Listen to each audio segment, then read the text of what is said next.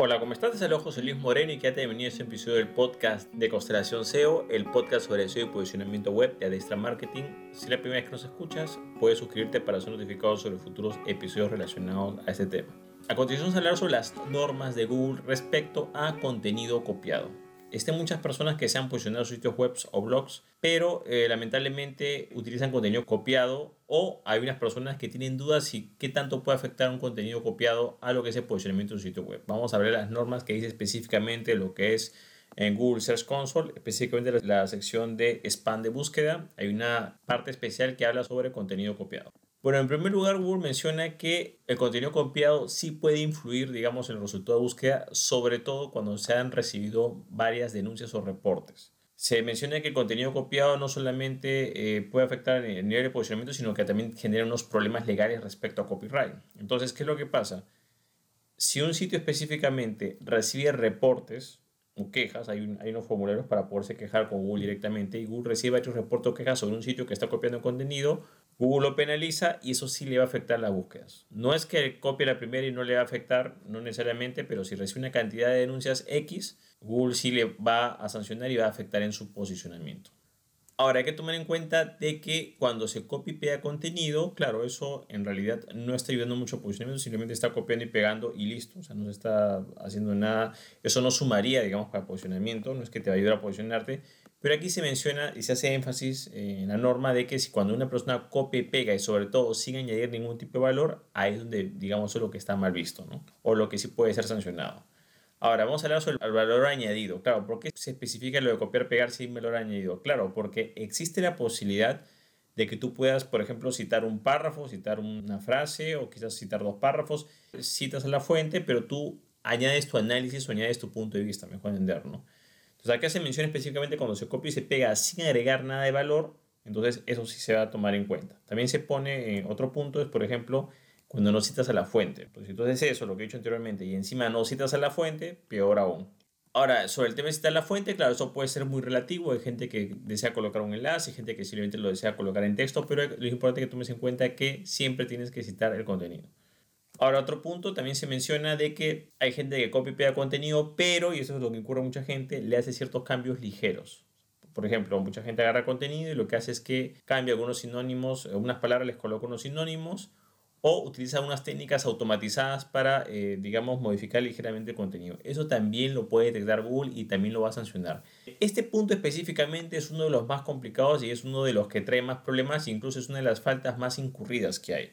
Muchas personas copian y pegan y hacen ligeras modificaciones. No Ten en cuenta que así cambias un poco los sinónimos algunas palabras o peor aún, si tienes una técnica automatizada con un programa, un software que haga eso, te van a sancionar en ese aspecto y es fácilmente detectable. Cerrando este punto de lo que es el contenido, siempre es recomendable de que solamente lo tomes en cuenta en el caso, por ejemplo, que podrías hacer tú si vas a citar algo, digamos. Una persona, no sé, pues mencionó un tema, una palabra y tienes que, digamos, especificar o vas a citar una norma, vas a citar algo específico, bueno, pones comillas o pones, digamos, el cursiva, o también si quieres así, colocas el párrafo tal cual que estás citando y después, por supuesto, vendrá tu análisis, vendrá tu contenido de valor añadido y, por supuesto, cita de dónde salió eso, ¿ok?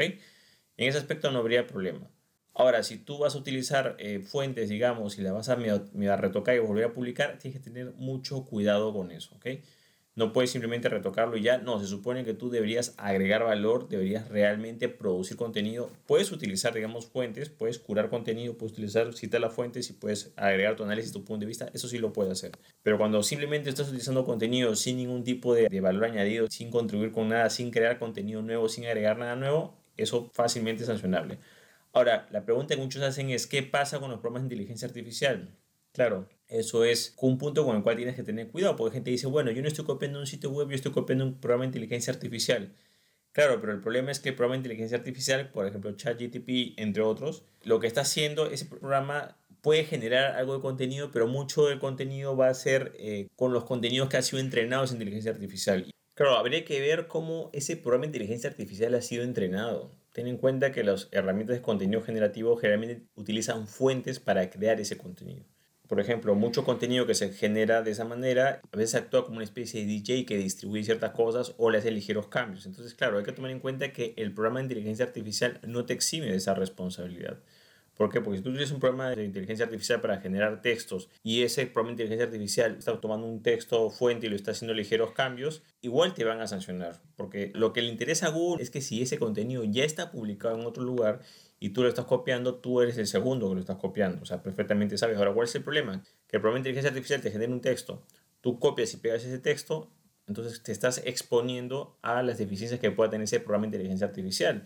Como digo, en unos casos puede generar algunas cosas, pero en muchos casos va a utilizar fuentes de otro tipo y las va a mezclar y va a hacer esas ligeras modificaciones o lo va a decir de otra manera. Entonces hay que tener mucho cuidado respecto a cuando se utilizan ese tipo de programas. Ese programa de inteligencia artificial yo siempre recomiendo utilizarlos, por ejemplo, para generar ideas. Quizás si tienes, digamos, un bloqueo sobre, no sé, pues sobre cómo continuar algo, podrías usarlo, quizás para sugerencia de títulos. Eh, para investigar también, pero no para copiar y generar tal cual. Ese tipo de programas lamentablemente no llega al nivel de reemplazar un escritor porque precisamente hay varios problemas relacionados al uso de estos programas. Uno son las fuentes que ellos toman. Esas fuentes pueden ser tal cual, pueden ser ligeramente modificadas, entonces en esos dos casos sí te puede afectar. Ahora, supongamos que el programa de inteligencia artificial genera realmente contenido totalmente nuevo. Perfecto, pero ¿cuál es el problema acá? Que así como tú estás utilizando ese programa para publicar contenidos, hay muchas otras personas o muchas, otras páginas que han hecho lo mismo antes que tú. Ejemplo, si tú quieres buscar, no sé, pues siete consejos para comprar una casa o un departamento, ok, lo haces, te generó, perfecto, voy y lo publico. Pero un montón de personas ya han hecho eso antes que tú, porque así como esa herramienta está disponible para ti, está disponible para todos a nivel global, y peor aún si es una herramienta gratuita. Claro, tú puedes utilizar el programa de inteligencia artificial, pero si otras personas utilizaron ese programa y, copiaron y pegaron ese contenido que les salió, tú les estás copiando a ellos, tal cual. Y date cuenta que serías uno más de un montón dentro de ese grupo de contenidos.